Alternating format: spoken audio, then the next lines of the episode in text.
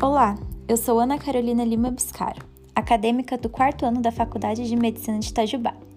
Nesse primeiro semestre de 2020, participei da matéria extracurricular intitulada Neurociência. Nesse pequeno podcast, irei introduzir um pouquinho sobre o que aprendemos na aula sobre a microbiota e o cérebro. Inicialmente, o professor nos passou um TED Talk de Elaine Rácio ela é uma pós-doutorada em Química e doutorada em Neurobiologia.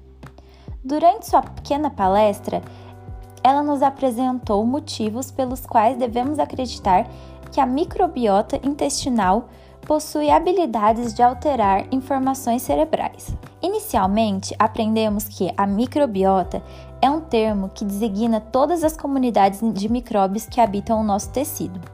Eles estão presentes tanto no intestino grosso como no intestino delgado, também estão presentes nos nossos olhos, ouvidos, nariz. Não é à toa que eles são uma das maiores populações que existem no nosso organismo.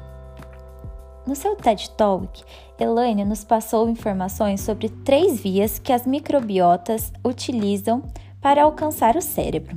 A primeira delas foi por meio do nervo vago. Ele é o décimo par craniano. E a forma que ele age é tanto por meio de aferência, onde ele leva informações intestinais em direção ao cérebro, fazendo com que as informações da microbiota possam ser levadas, e de forma eferente, que nesse caso são informações motoras que o cérebro leva até o intestino para que ele possa realizar sua função. A relação do nervo vago com o cérebro é baseada por meio do Lactobacillus rhamnus, um tipo de bactéria que atua na atividade antidepressiva e antiansiolítica. Sua ação é baseada na sua capacidade de produzir substâncias que alteram a expressão do RNA mensageiro de receptores GABA-A e GABA-B no sistema nervoso central. Receptores GABA estão presentes principalmente no sistema límbico, eles têm ação inibitória. Dessa forma, quanto mais diminutos estão os receptores GABA-A e GABA-B no sistema nervoso central, maior a atividade antidepressiva e antiansiolítica. O segundo ponto que Elane nos mostra é sobre o sistema imune. 80% das células do sistema imunológico residem no intestino. Dessa forma, temos que levar muito em consideração sua ação. A ação do sistema imune vai ser baseada em estímulos recebidos pela microbiota intestinal, que produzem a liberação de citocinas e atuam no sistema nervoso central, produzindo respostas.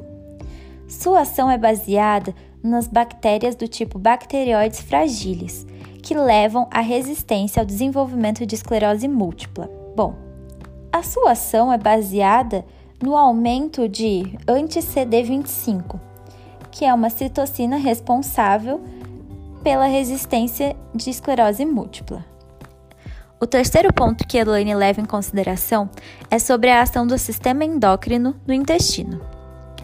As células endócrinas produzem neuropeptídeos e neurotransmissores. Dessa forma, os micróbios fazem com que hajam a produção de metabólitos que serão levados pelo sistema endócrino até a função cerebral. Novamente, como mencionado pelo sistema imune, os bacterióides fragiles são os responsáveis pelas atuações que modificam o sistema nervoso. Os metabólitos liberados pelos bacterióides fragiles levam a uma melhora de sintomas do autismo, um dos estudos mostrados por Elaine que comprova essa relação entre sistema endócrino, intestino e sistema nervoso é por meio de um, um teste que foi realizado com ratos autistas que tiveram um aumento da comunidade de bacterióides fragíveis no seu intestino. Esse aumento da comunidade levou a uma melhora na comunicação dos ratinhos, provando assim um efeito de melhora dos sintomas dos autistas. Muito obrigada pela atenção.